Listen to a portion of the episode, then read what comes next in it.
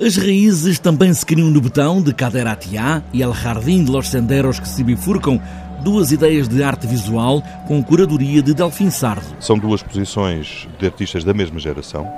Eh, o Caderatiá é um artista franco-argelino que nasceu em 1970, o Juan Araújo é um artista venezuelano que nasceu em 71, portanto são da mesma idade.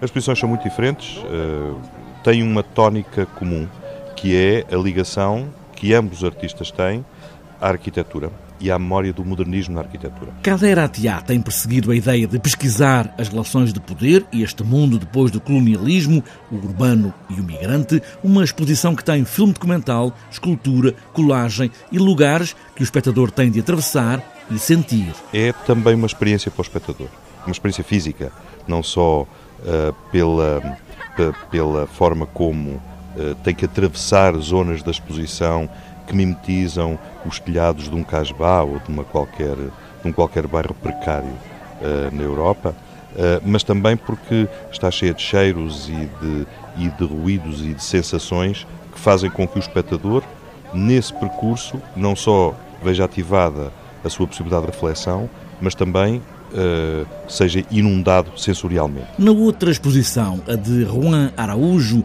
um venezuelano radicado em Portugal, que tem a arquitetura dos lugares como parte dominante do trabalho, mas também a literatura, desde logo o título da exposição, El Jardim de los Senderos que se bifurcam. O Jardim dos Caminhos que se bifurcam, que é o título de, uma, de, um, de um conto de Jorge Luís Borges de 1941, e é uma exposição um pouco labiríntica que nos leva pelas referências, uh, pelas origens do trabalho artístico. Como é que um artista uh, inicia o seu trabalho artístico? Muitas vezes inicia com o trabalho de outros artistas, com reflexões que têm a ver com imagens que todos nós partilhamos de uma maneira ou de outra.